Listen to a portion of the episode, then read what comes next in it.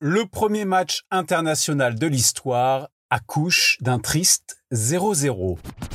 Waouh Un truc de fou Savez-vous quel est le premier match international de l'histoire du football? Non?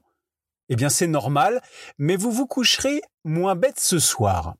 La première rencontre officielle entre deux pays se joue au 19e siècle, en 1872.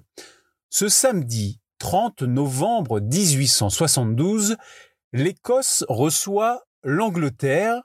Le coup d'envoi est donné à 14 heures à Glasgow au stade Hamilton Crescent, un stade où se pratique habituellement du cricket et qui est mis à disposition à une condition, ne pas abîmer la pelouse.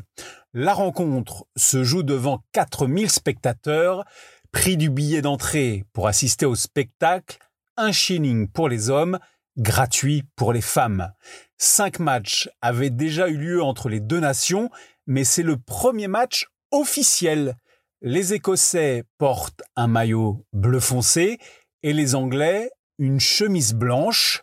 Les règles du football sont encore à leur balbutiement. Les joueurs doivent par exemple s'entendre sur la taille et le poids du ballon. Score final de ce premier match international 0-0.